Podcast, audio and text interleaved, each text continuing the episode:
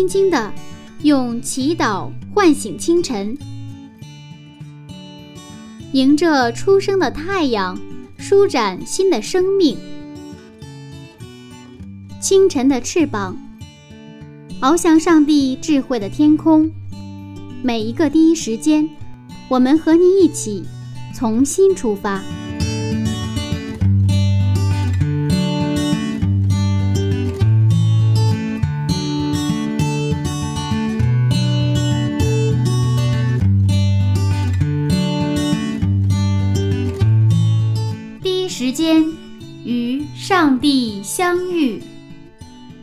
彩人生从上帝开始。嗨，收音机前亲爱的听众朋友，早上平安，欢迎收听希望之声福音广播电台。接下来您将听到的是由柚子为您带来的《清晨的翅膀》早灵修栏目。在这里，您将听到《创世纪》的精彩分享。新的一天开始了，您的心情还好吗？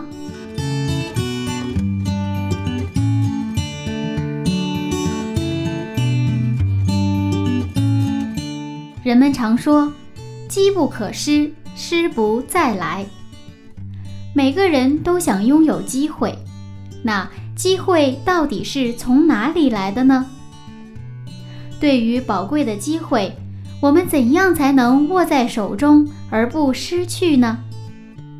马上和柚子进入《创世纪》八十一讲，任何条件都有机会。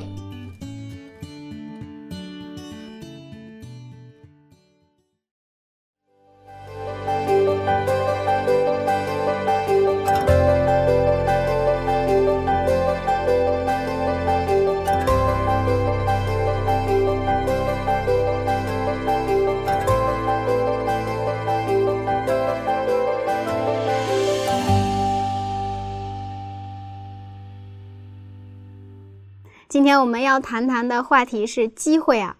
其实这个在社会上也是经常提到的一个话题。是啊，这个机会可以说，特别现在这样的一个经济化的时代，就是这个机会这个词我们用的很多。嗯，呃，能够善于抓住机会者，他就成；那个抓不住机会者，可能他就失败。嗯那我们在圣经当中啊，就是我们也看到这种机会的问题。嗯就是上帝来寻找我们，上帝来使用我们的时候，其实是我们的机会。呃，但是呢，我们有的时候有的机会，但是我们看不到是啊。啊、你看不到，你自然就抓不到。嗯嗯，那今天约瑟他已经要被关在这个监狱里了，他又遇到什么样的事情呢？嗯那么他约约瑟关到监狱里边，他就好像从，呃，被哥哥们卖到埃及做奴隶哈，从奴隶吧再继续往下走，是不是？他的人生不是在向上走，而是在向下走，是吧？一次比一次倒霉啊，他也没有做错，呃，也因为他坚持了这个正直的原则，却得到的结果是一个不公平的一个待遇哈。嗯啊，那么在这样的一个看似不公平的环境当中，那么他还有没有机会，是吧？那我们看看从圣经当中去寻找啊，这种在这样绝望当中的这种机会。我们今天通过这个约瑟的故事啊，我们看到任何条件下其实都有机会。我们先说这个结论哈，嗯即便是这个条件看起来是一个非常不好的恶劣的条件，在约瑟看来都是机会。那好的条件可以成为机会，恶劣的环境怎么能成为机会呢？这个似乎有些超出我们的常识啊。是啊，啊，这也是就是圣经啊，常常让我们真的是怦然心动的那个部分。我们看一下约瑟是如何超越与他的目标根本相悖的这样的一个条件。我们看经文，嗯，《创世纪》三十九章二十节和二十一节。创世纪三十九章二十到二十一节，把约瑟下在监里，就是王的囚犯被囚的地方。于是约瑟在那里坐监，但耶和华与约约瑟同在，向他施恩，使他在私欲的眼前蒙恩。约瑟就是下到监里哈。其实，在当波提法的妻子来去诬告这个约瑟来啊，就是对他这种不轨的时候，嗯就照理来说是应该把他杀掉的，对不对？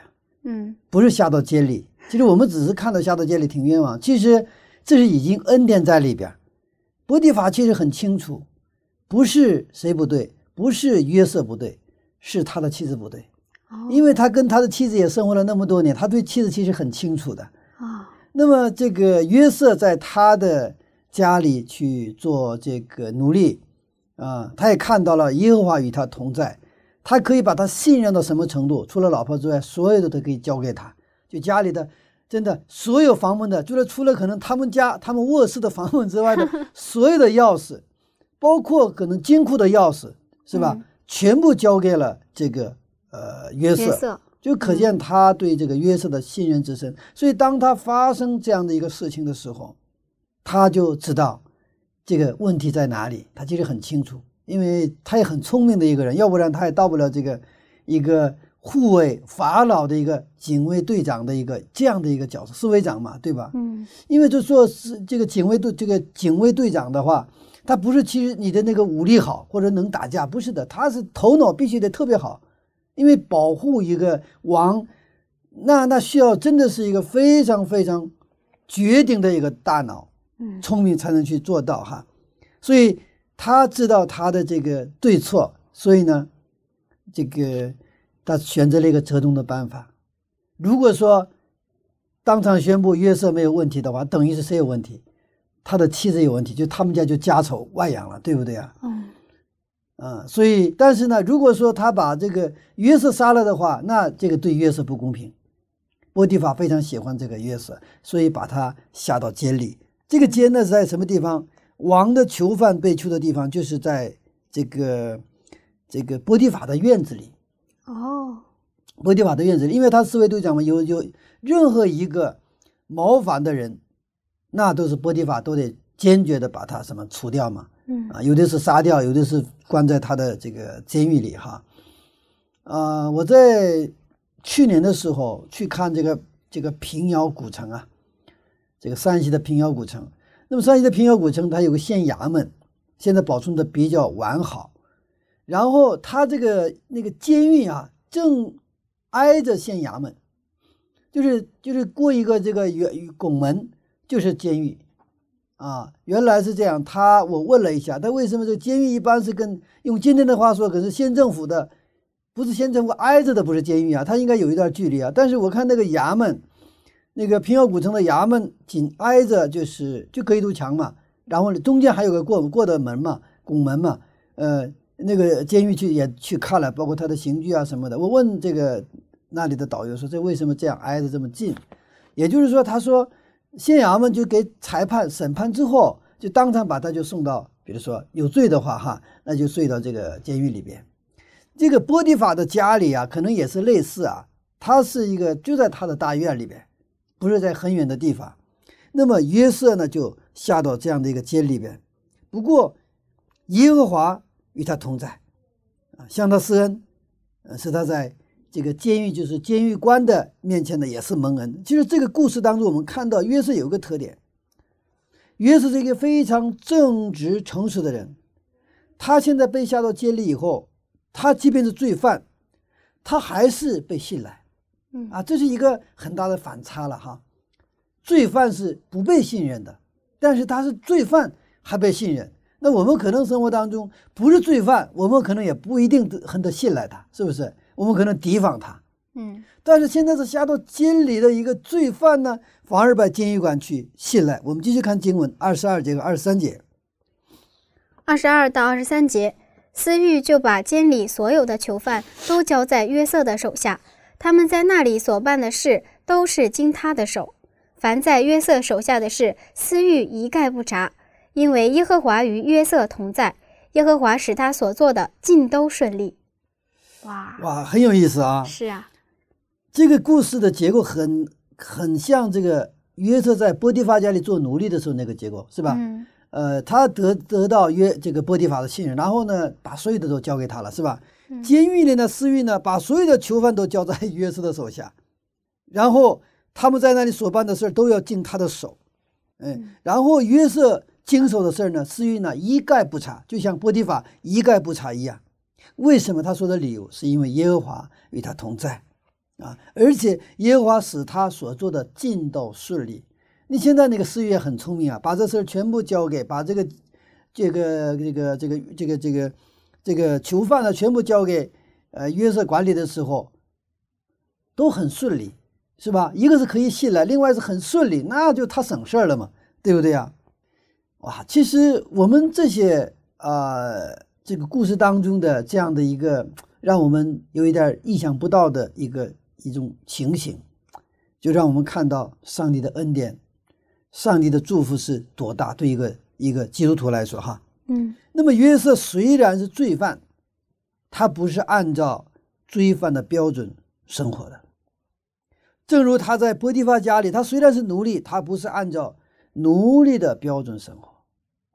我们常常是有人给我们贴贴标签儿，贴标签儿的话，我们就会按这个贴标签的标签的标准去生活。嗯，比如说我的儿子，他在学校里做纪律部长，那就给他就是老师给他贴了一个标签儿。完了，他有一天回来挺高兴的，说他做了纪律部长。完了，我就问他是不是你最不守纪律啊？他说不是。那为什么？我说要是我是你的老师的话，我可能你不守纪律，我就给你。怎么样做纪律部长？为什么给你贴上这个标签的话，怎么样？他他就守纪律了哈。嗯不一定都是这样，但是呢，这个标签对我们的影响还是蛮大的。比如说我的标签，比如说在教会里有个标签是牧师，对吧？那我尽量是按照这个标准标签来生活。比如说我是一个执事的话，呃，这个也是标签，那我按照这执事的这个标签来生活。比如我是这个呃一个丈夫。那也是一标签，那我就按照丈夫的标准生活。但是我们看到，约瑟他不是按照他的标签生活，啊，嗯，其实我们非常在意周围的人的眼光呀，包括他们的评价，嗯，这些人的声音非常容易影响我们。那我们怎么才能找到一个属于自己的标准而不被影响呢？是啊，如果我们不被人去影响，或者说我们。影响不至于去让我们改变人生的航向的话，嗯，我们需要一个绝对的标准。那我们这个实际现实生活当中，我们常常让我们的条件、我们的环境来驾驭我们的人生。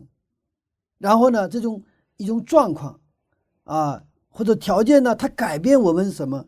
我们为人的标准。但约瑟不是，他不是按照他的标准生活，是按照上帝绝对的标准生活的。所以说，他虽然是罪犯，但是他还有一个标签是什么？上帝给他的标签是：你是我的儿女，你是我的立约者。他虽然是奴隶的标签，这个世界给他的，但是他还有一个他相信的一个标签是，什么？他是上帝的儿女，是上帝的立约者。所以他是按照上帝的标准生活。圣经说，我们要爱上帝，爱邻舍，这是圣经的标准。我们爱上帝嘛？我们爱邻舍嘛？如果我们抓住爱上帝、爱邻舍这个标准生活的话，我们就能超越我们去恨别人的这样的一个现实。如果你你现在没有这样一个绝对的标准，然后你想我我不想恨别人，恨我，那你越有的时候越不想恨吧，你就心里越 越恨他。嗯，在二零零三年到二零零四年，曾经在光盘技术领域有一场标准的战争，就是。东芝和索尼，索尼拥有蓝光技术，就高清晰的。同时，这个掌握这个技术的还有东芝的 HD DVD。他们两家企业之间呢，有个五六年的战争。为了争夺下一代 DVD 的格式的标准，东芝当时已经得到了好莱坞还有那个华纳影业的支持。他们采用了东芝的这个技术标准，其他日本的大企业诸如日立。松下、飞利浦的这些大企业呢，采用了索尼的格式，但是后来事情发生了急转直下，华纳等巨头都转向了索尼的蓝光技术，结果东芝输了。现在呢，又有人向索尼的蓝光技术发起挑战，以后什么样子，我们可能就不知道了。谁掌握了标准，谁就掌握了这个世界。所以我们在信仰领域的征战，其实就是。标准之争，我们是究竟是按照上帝的标准生活，还是非上帝的标准甚至是撒旦的标准去生活，这将决定我们未来的命运。我们是不是愿意采用上帝的标准？我们是否在我们这种相对的世界里边，在我们周边各种条件、各种相对的这种标准之中，我们还能不能坚定的抓住上帝绝对的标准生活？就是，也就是说，我们是不是能够说经上记着说，我有圣经，一切圣经来生活？这个在取决这个决定什么？我们未来我们的命运会如何？那么这个又取决于我们的信心如何。如果我们没有信心，我们知道道理啊，应该是按照上帝的话生活。你没有信心，没法没法去，因为信心是我们跟上帝连接的链条。当我们用信心的手抓住上帝的手的时候，上帝就会怎么？就会把我们提拔出来，他会保保护我们，而且他会给我们能力，能够按照他的标准。生活，嗯所以我们每天都有献身。我们告白说：“主啊，今天我愿意按照上帝的标准生活。”答应你是巴比伦的俘虏，但是他没有按照俘虏的标准生活。答应你的四个朋友也是一样。当巴比伦的宫廷要把他们养肥了之后呢，来去这个侍奉那个巴比伦的国王，但是他有他的标准，他要吃素。然后呢，他凭着信心跟他们的就说相当于领班了哈，就跟他说：“你给我十天的时间，十天时间如果没有见效，那我就按照你们去生，啊，去去做过那种饮食的生活。”结果十天以后发现什么呀？比吃肉吃那个按照巴比伦的标准吃喝有更好的一个什么一个结果。那以后那。那个这个丹伊里在巴比伦宫廷的生活都是这样的。后来让他们去给那个偶像跪拜嘛，那他那不是他的标准是吧？巴比伦的国王尼布加尼撒他制定了一个标准，但是丹伊里我有我的标准，我要去坚决去什么掌握这个标准。所以丹伊里后来成了巴比伦的什么一个宰相啊，一个总理啊。随着结果来看，是谁让丹尼利成为巴比伦的总理？就是上帝的绝对的标准。他上帝绝对标准是怎么样？是相当相当高的。但是呢，上帝给我们能力去抓住他。今天我们看到约瑟的最大的特点，就是也是按照上帝的标准生活，所以他即便是罪犯呢，也被信赖。所以今天我们不仅要看到约瑟的品格，更应该看到约瑟。抓住的是什么？约瑟的标准是什么？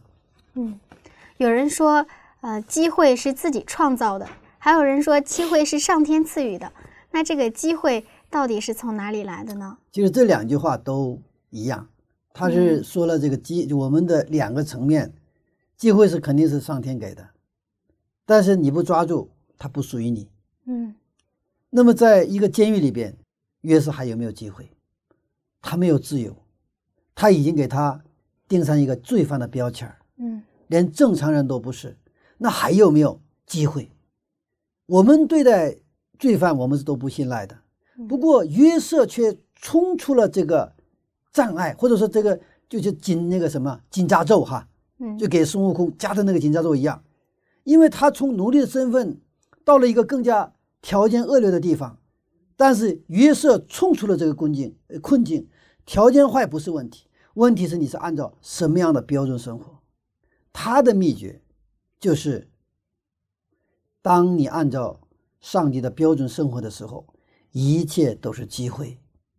就是在监狱里边，你看是不是机会啊？嗯，他接触到了第一，当时两个这个埃及的部长级的高官。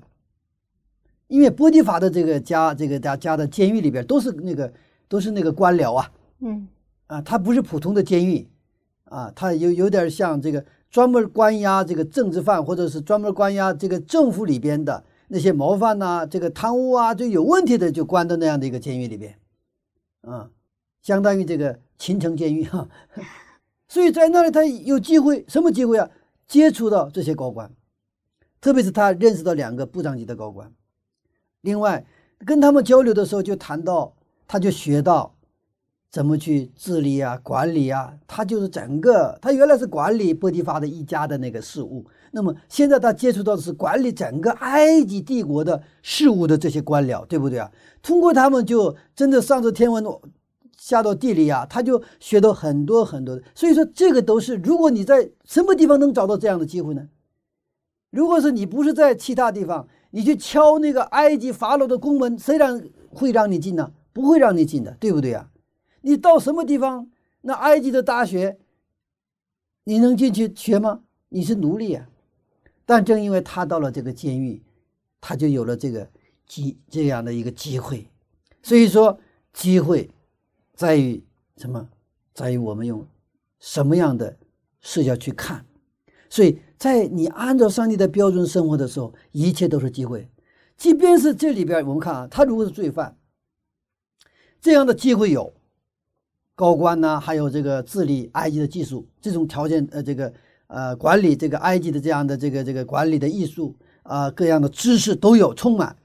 但是如果你在那里还是按照罪犯一样去生活的话，你就没有机会了，对不对呀？你是一个奴隶呀，人家是高官呐。你能跟他们平起平坐吗？虽然是罪犯，罪犯里边也是不能平起平坐的，对不对啊？但是因为他按照上帝绝对的标准生活的时候，他得到了世域的信任，对吧？信赖，然后呢，把所有这些高官呢都交到谁的一个奴隶出身的罪罪犯约瑟的手里。那些部长级的官员谁来管理？这个约瑟来管理，他就有机会了，对不对啊？就有机会了。但这个机会的源头是在哪里？他在那里一样的能够政治诚实的生活，一样的有智慧，一样的能够去关照别人，所以他得到了信赖。所以怎么去创造机会，不仅仅是察言观色，这可能会成为一个机会主义者。机会是上帝给的，当我们抓住上帝标准的时候，上帝自然给我们机会。即便你处于一个非常艰难的环境的时候，也不要放弃，按照上帝的标准生活。上帝呢，这个会给我们机会。阿门。那问题是，为什么有的时候别人能看到这个机会，反而我们却错过了呢？是啊，这个是我们是不是有这种准备和预备啊？嗯。比如说，呃，这个，呃，我记得我小的时候，呃，有一次我们。这个我我我我住的那个地方是一个一个山村呐，山上着火了，山火。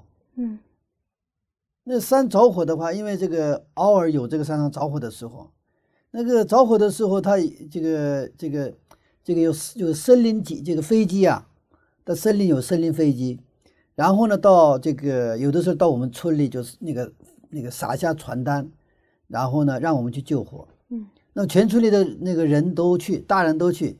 那小的时候我们不懂事啊，我们觉得就是一旦有这种事情的，我们就是赶热闹嘛，是吧？啊，跟着就跑过去。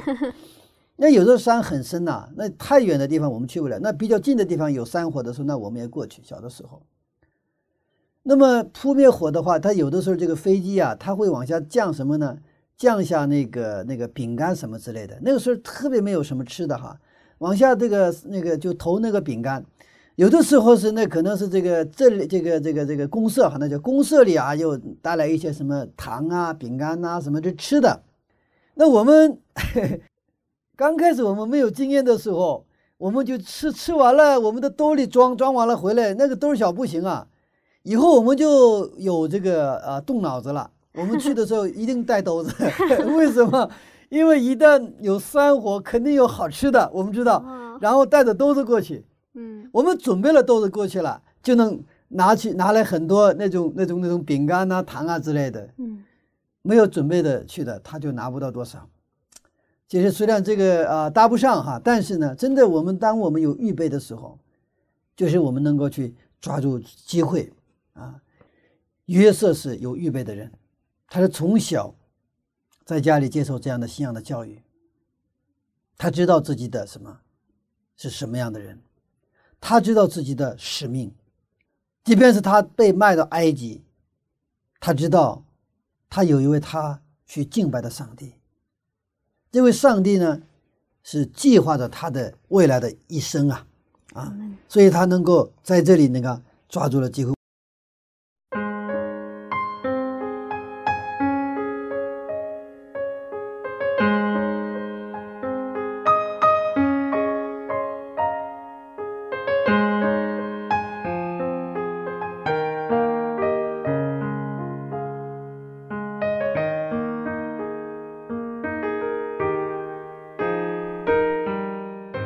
原来机会是上天赐予的，难怪人们说天赐良机呢。不过抓住机会却需要我们时刻准备着，也就是机会是留给有准备之人的。没有准备，就算是天上掉馅饼，也很难接住。亲爱的听众，您是否正在等待什么机会呢？那您在按照上帝的话语生活而积极的准备吗？但愿您能抓住上帝给您的机会。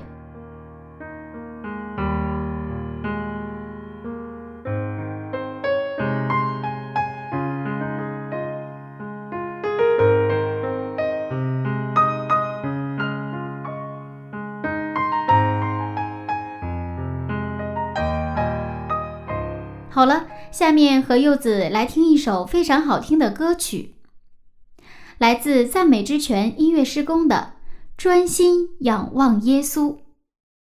闭上眼睛，慢慢的聆听吧。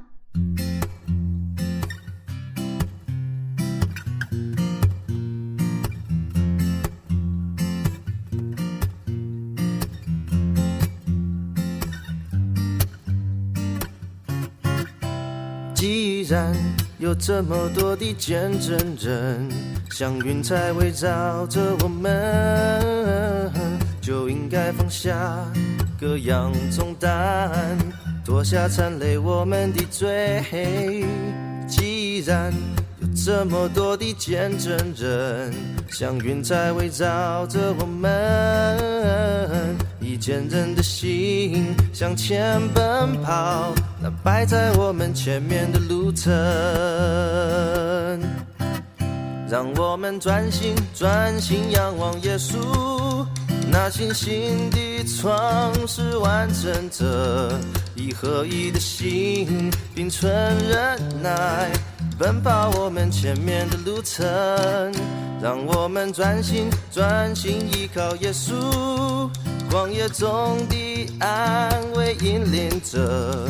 以喜乐的心，并存盼望，奔跑我们前面的路程。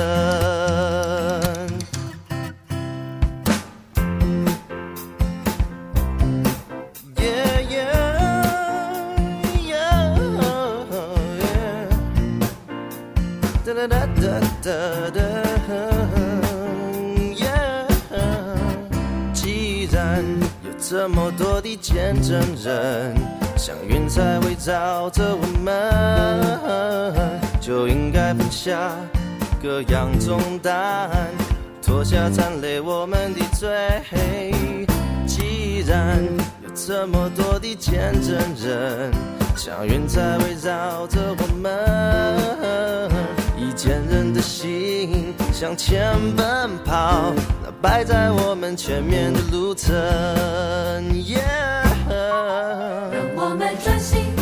心仰望耶稣，那信心的创始完成者，以合一的心，并存忍耐，奔跑我们前面的路程。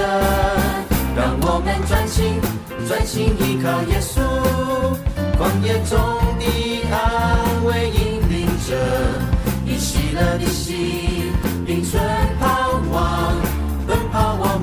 面的路程。让我们专心专心仰望耶稣，那信心的创始完成者，以合一的心，以存忍耐，奔跑我们前面的路程。让我们专心专心依靠耶稣，旷野中的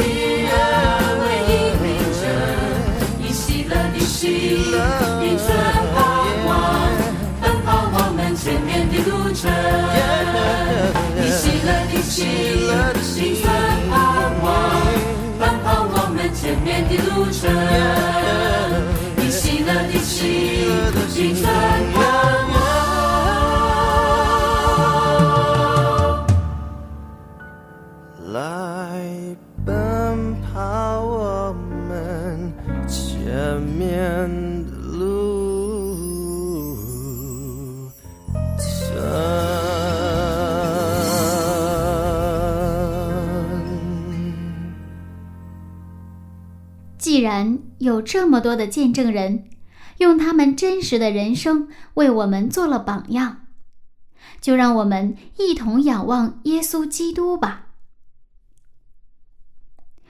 好了，亲爱的听众朋友，欢迎和柚子继续回到《创世纪》的分享当中。下面我们精彩继续。我们继续看经文哈，四节到六节。四节到六节，护卫长把他们交给约瑟，约瑟便伺候他们。他们有些日子在监里，被囚在监之埃及王的九正和善长二人同夜各做一梦，各梦都有讲解。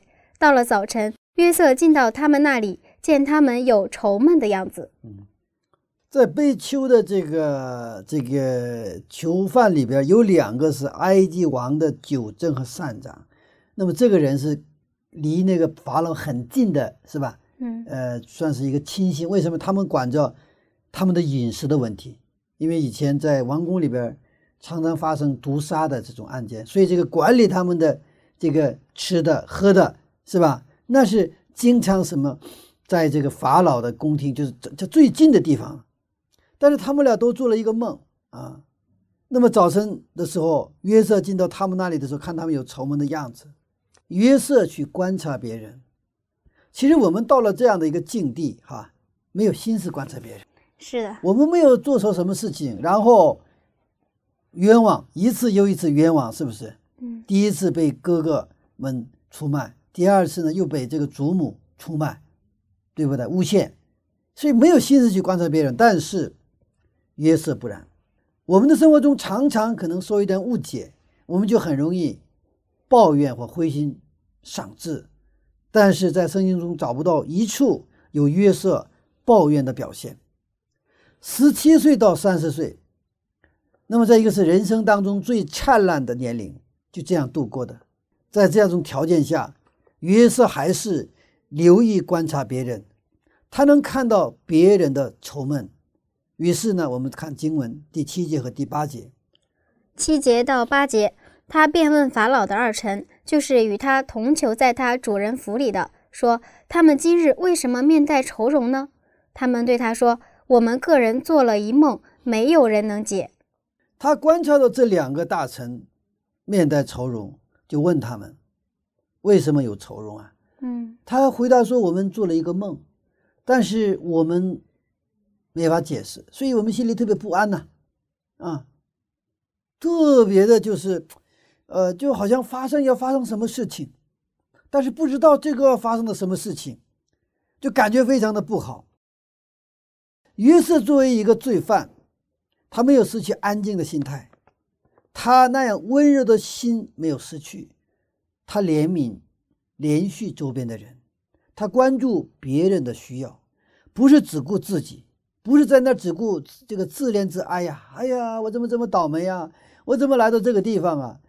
上帝，我一直忠诚于你，怎么你让我到了这样的一个地步啊？你到底在不在？你如果在的话，今天把我给救出去啊！但是约瑟不是这样哈，约瑟非常从容自如，他被诬告，也不埋怨上帝。他是以爱别人、爱邻舍、爱上帝的标准生活的人。你看，能够在这样的一个境况当中，他有一个爱上帝、爱邻舍的标准的时候，他能就能够什么成为一个连续别人的人。自己已经很倒霉了，但是他还能去什么关注别人啊，关照别人，然后连续别人，同情别人，这是一个多大的胸怀呀！我们看马太福音五章七节，马太福音五章七节，连续人的人有福了，因为他们必蒙连续。连续的人有福了。约瑟是有福的人，嗯，那我们经常提到连续人，连续是指可怜吗？尤其当我们身边人有人遇到痛苦的事情的时候，我们不知道该怎么表达这种连续。是啊，连续当然不是可怜了，哦，连续是能够感同身受，嗯能够理解对方的处境，不是他表现出来的一个结果来去评价人呐、论断人，而是把自己放在同样的一个立场去体恤他的实际的情况。这样的时候，我们有一种心情，就是我们想帮他们，对不对啊？嗯想跟他分享他的痛苦，他的那种问题，嗯嗯，这样的时候，我们的心跟他的心就能够连在一起，连在一起。那么，他虽然是自己是一个也是罪犯，他真的需要别人的同情和理解，需要别人的连续约瑟。但是约瑟现在他去倒是连续那个埃及的两个官员，对吧？嗯但这样的时候，我们看到什么应验应验上帝的话，连续的人有福了，因为他们闭门连续。约瑟能够正直诚实，能够连续别人的根基，就是他的信仰。信仰不是虚无缥缈的云彩，就像约瑟不仅仅在监狱里面保证正常的生活，还能连续别人。他在监狱里边还是过的正常生活，哇，不是不正常的生活。太厉害了。这个信仰提拔了约瑟，这种信仰也能提拔我们，保护我们。今天你处于怎什么样的一个条件下，并不重要，重要的是你选择什么标准生活。你是接纳上帝对你的评价，还是接纳社会对你的评价？这个世界对约瑟的评价是罪犯、奴隶，但是约瑟不接受这个评价和标准，还有这个标签儿他说：“我是长子，我是约的传承者，嗯我不能倒下，我要去荣耀我上帝的名。嗯，其实我们呃很多基督徒啊都特别想按照圣经的标准去生活，但是在这个过程中，觉得圣经的标准似乎对我们来说太高了。然后我们如果硬性的去这样生活的话，觉得自己很假、很矛盾。是吧？其实你说出了一个你真实的感受，是这样的嗯其实很多的人也有这种感受，嗯标准很高，然后呢，我做不到，嗯，然后呢，硬撑硬撑硬撑着，然后呢，想做出那个高的标准，或者那种好像博大的胸怀，嗯，或者是那种做出那个样子，又觉得自己很假，是，是吧？是这两个之间是确实是有矛盾的。嗯我们还是看看这个呃这个约瑟哈，约瑟他知道标准，他能不能做到这个标准？其实他也做不到一样。嗯上帝的标准不是人所能达到的，更准确的说，不是人靠自己所能达到的。所以在这里，信仰有两个路径和两个方向。想靠自己的能力、努力去达到上帝标准，你必然走向宗教和必然走向这种虚伪、作假、人为嘛，对不对啊？人为，那所以中文当中那个“伪”字，伪善的“伪”字是前面是单立人，后边是伪的“伪”嘛。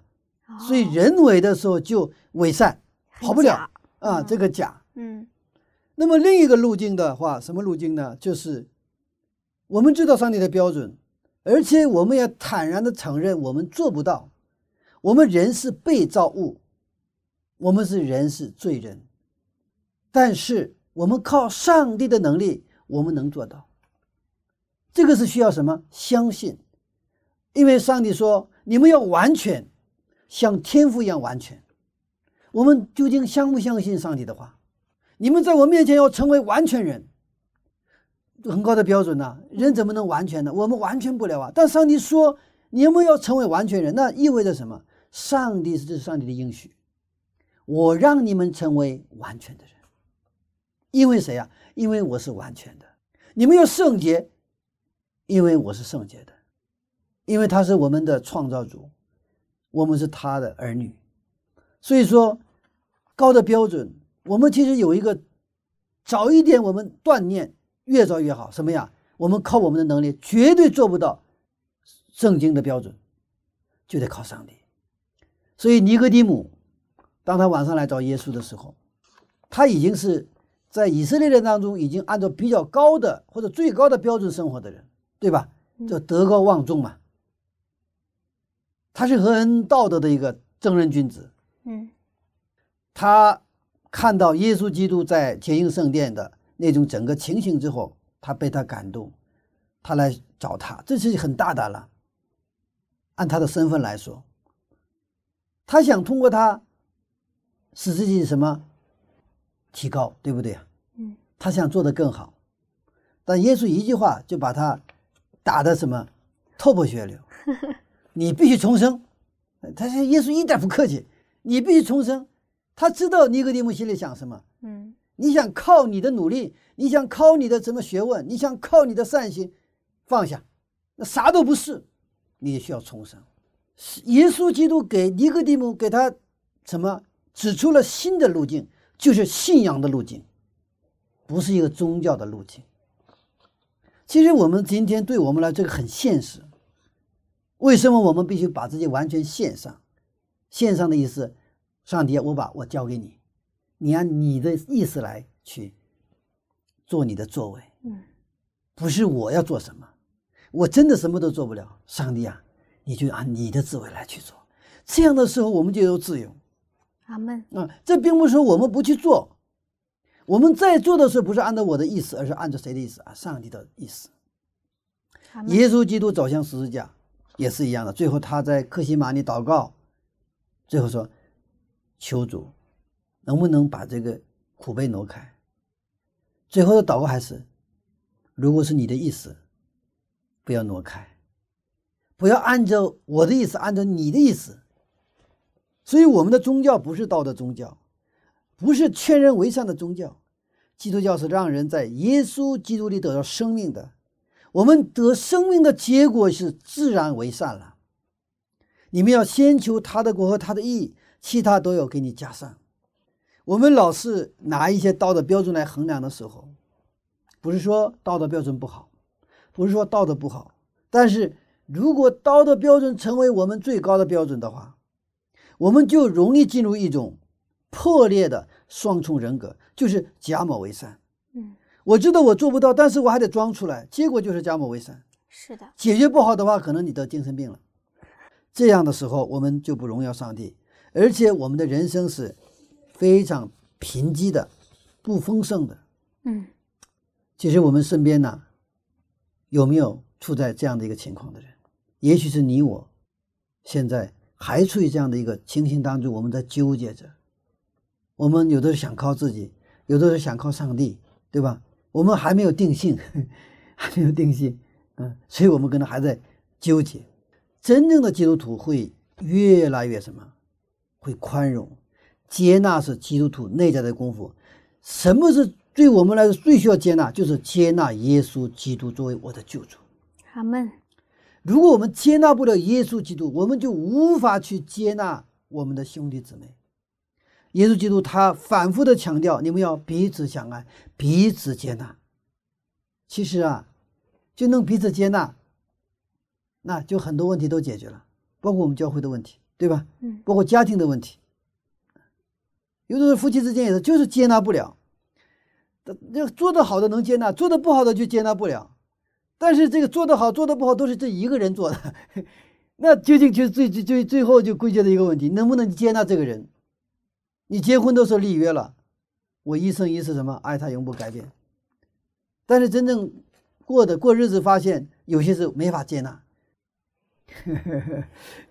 所以这个需要什么？我们首先接纳耶稣基督作为我们的救主，先求他的国和国和他的义。当我们真正抓住上帝应许的时候，就会知道我们的结局。当我们知道我们结局的时候，我们的生活就会发生改变。耶稣再来，新天新地是我们的结局。那个时候，我们是一个新造的人，能够跟耶稣基督相逢，这就是我们的结局。结局知道了，就能抓住上帝的标准。耶稣必来，等待我们的就是新天新地。阿门。这个约瑟啊，他不是很清晰的知道他会见到法老，但是他知道他是长子，嗯他信的是耶和华的上帝，而且约瑟很聪明，他有解梦的恩赐，但是他把解梦的源头归给上帝。我们看第八节的经文，第八节，约瑟说：“解梦不是出于上帝吗？请你们将梦告诉我。用今天的话说，他在监狱里干什么？传福音，”嗯是吧？嗯他传福音给两个埃及帝国的部长级的人物。他说他我能解给你解梦，但这个解梦啊不是我，是谁呀？是上帝上帝。他不信靠自己的恩赐，聪明的人一般往往有很多的恩赐，恩赐多恩赐多的时候，往往就容易信靠自己的恩赐。我们做上帝做工之工的时候，我们常常靠自己的恩赐。我们其实要使用我们的恩赐，但是靠的不是自己，是要靠信靠那位给我们恩赐的上帝。嗯但是我们有时候有一个错觉，以为这个恩赐就是我们自己的，我们把上帝给我们的恩赐据为己有，然后我们使用就愿意使用就使用，不愿意使用就不使用。但是不是？当我们知道这些恩赐都是上帝给我们的时候，我们就有责任和使命。上帝给我们恩赐，不是仅仅让我们自己来使用，而是通过我们把这些恩赐，让更多的人去，他们得到他为他们的福利，哎，为他们的益处去使用它。这样的时候，上帝会给我们更多的恩赐。嗯。其实我们常常以为自己是在依靠上帝使用恩赐，我们并不知道其实是靠自己在用恩赐啊。但是我们怎么才能知道自己没有犯这样的错误呢？是啊，我们这个也是经常我们遇到的一个一个挑战和问题哈。我想首先我们要知道，每个人都有恩赐。嗯我们常常说不行，对吧？我们每个人都有恩赐，我们也相信别人也有恩赐，我也有恩赐，恩赐不一样。那恩赐不一样呢？不同恩赐都是为了来造就这个耶稣的身体，我们的教会，也来造就我们的人生啊。但是呢，我们在怎么去这个使用，就是恩赐，我们有时候不太确定，我到底拥有什么样的恩赐？嗯啊，我们常常羡慕可能别人的恩赐，是啊，的他特别能讲道，或者他特别能够去接待别人，或他什么呃料理做得很好，我们可能去羡慕别人的恩赐。对嗯你看到自己的时候，觉得好像什么都不会一样。是啊，嗯这个也我们也不要做比较，上帝给每个人都独特的恩赐，呃，恩赐。那么当你啊成为一个领袖的时候，你也要相信每个人在你看来可能没有恩赐的人，其实都有恩赐。那么你就帮助啊他们去发现他们的恩赐，嗯这等于是就造就他们，然后一起大家一起来同工，一起来去为上帝什么去去做工。我们看到约瑟呢，他把他的恩赐归给上帝，然后呢，他把这个利用这个恩赐，使用这个恩赐呢，就给这个两个这个高官哈，就是说，我们看十四节和十五节经文，十四到十五节，但你得好处的时候，求你纪念我，施恩于我，在法老面前提说我，救我出这监牢。我实在是从希伯来人之地被拐来的，我在这里也没有做过什么，叫他们把我下在监里。你看约瑟他在给他们解梦之后，然后呢，又抓住了一个机会。嗯等你们官复原职之后，怎么样？在法老面前给我说清，我其实是冤枉的。其实他在波提法面前没有说过冤枉，嗯对吧？那么进来之后，他跟司玉也没有说冤冤枉，我冤枉啊冤枉啊，他他也没有什么起诉啊，没有。但是到这个时候，他说了他是冤枉的。从前约瑟遭遇的一切，他都沉默不语。但是今天机会来了，他说话了，他请求那位将出狱官复原职的高官替他在法老王法老王的面前替他说话，替他平反遭取，早日出狱。要知道，约瑟是在对一个不信上帝的人说话呀。而信上帝的人也可以向不信上帝的人求情吗？今天我们看到了一个，是吧？嗯基督徒应该知道什么时候沉默，什么时候说话，知道什么时候得到别人的帮助，什么时候帮助别人。不到你的时候沉默不语，到你的时候绝不闭口。所以说，得到别人的帮助也是需要信心。你帮助别人需要信心。我发现有的人是他帮助别人他没问题，接受别人的帮助他不愿意。是的，所以我们的长老手册里边，它有一个细节是很有意思的。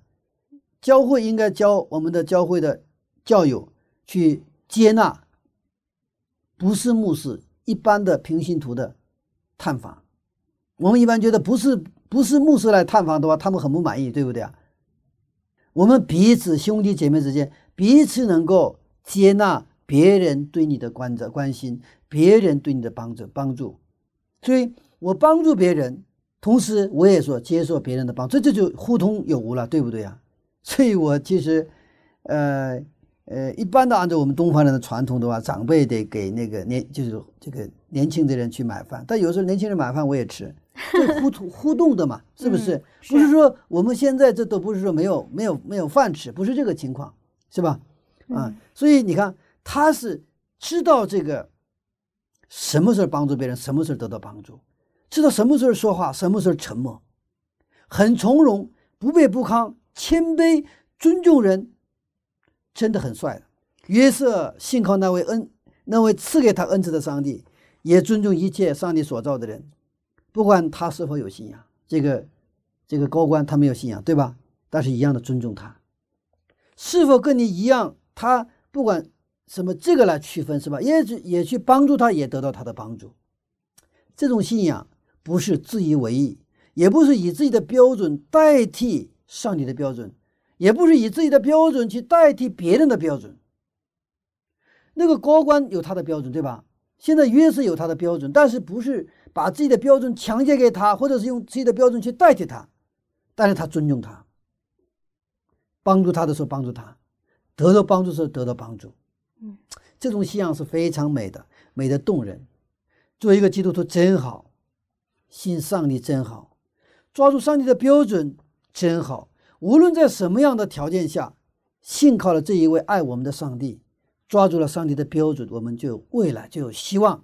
阿门。愿约瑟的生活成为我们今天我们的生活，如此我们就有方向了，有影响力了，就能为耶稣做见证了。阿门。哇，这个约瑟真是太美好了。嗯是的，是的。嗯，抓住了圣经的标准，就抓住了机会。嗯，好，谢谢牧师的分享。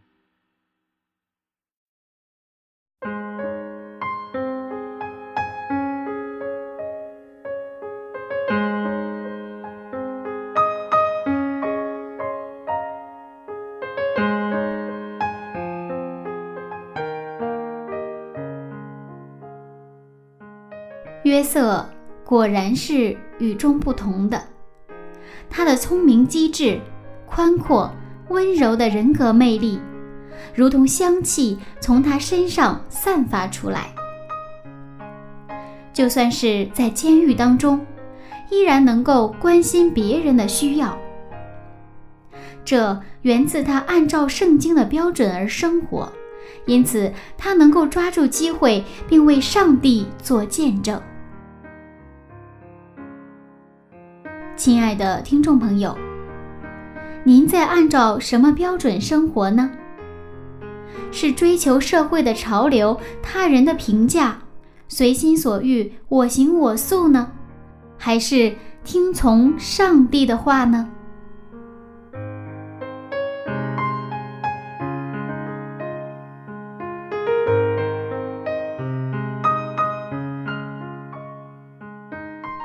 下面呢，柚子邀请您一起来祷告。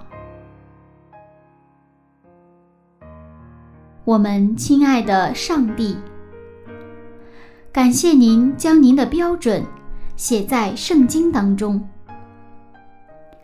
当我们的身边充满各种各样的声音和标准，使我们不知所措时，恳求您的话语指导我们的生活。使我们不被社会影响而偏离了你所喜悦的道路，能够成为荣耀见证您的好孩子。这样的祷告是奉耶稣基督的名，阿门。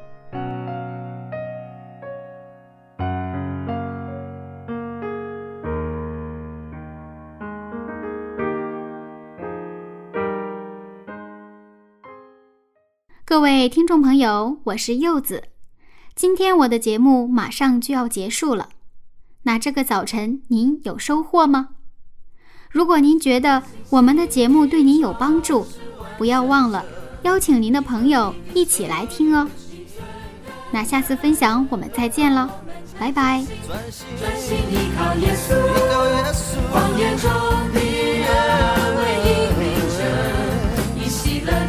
专